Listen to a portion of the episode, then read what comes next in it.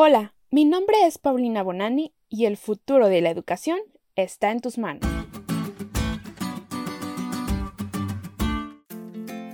Como saben, tiene apenas dos meses que regresé a hacer este podcast. Y la razón de haberme tomado un break, si es que no lo habían escuchado, es que hace exactamente ocho meses nació mi hijo, que precisamente hoy está cumpliendo un mesecito más.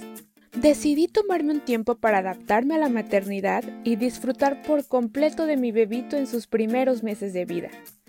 Además de que era necesario por salud física y mental, también estaba plenamente convencida de que quería dedicarle no solo todo, sino lo mejor de mi tiempo, porque eso es lo que Dios pide a los padres que hagamos con nuestros hijos tal y como se los encomendó también a María y José cuando les fue revelado que ellos tendrían la responsabilidad de educar a nada más y nada menos que al Salvador del mundo.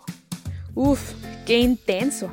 Si yo siento una responsabilidad enorme de saber que la educación de mi hijo está en mis manos, me imagino que los padres de Jesús la sentían por dos o por tres todavía más.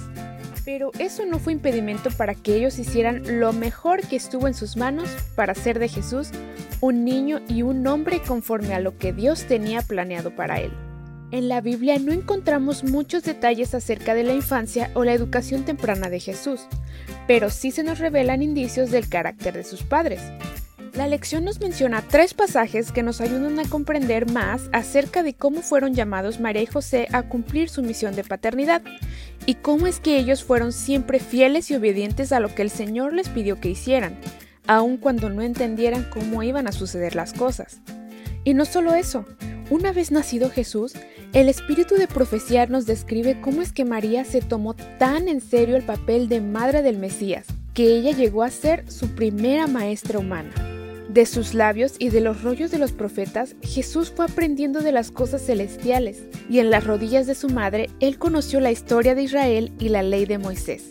Aunque Jesús no asistió a escuelas de rabinos, sí obtuvo esos conocimientos, porque Dios fue su instructor.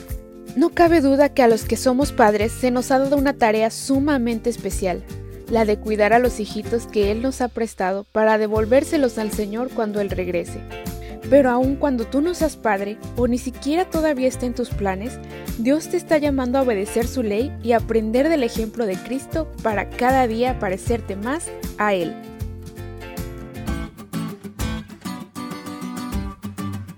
¿Te diste cuenta lo cool que estuvo la lección? No te olvides de leerla y de compartir este podcast. Es todo por hoy, pero mañana tendremos otra oportunidad de estudiar juntos.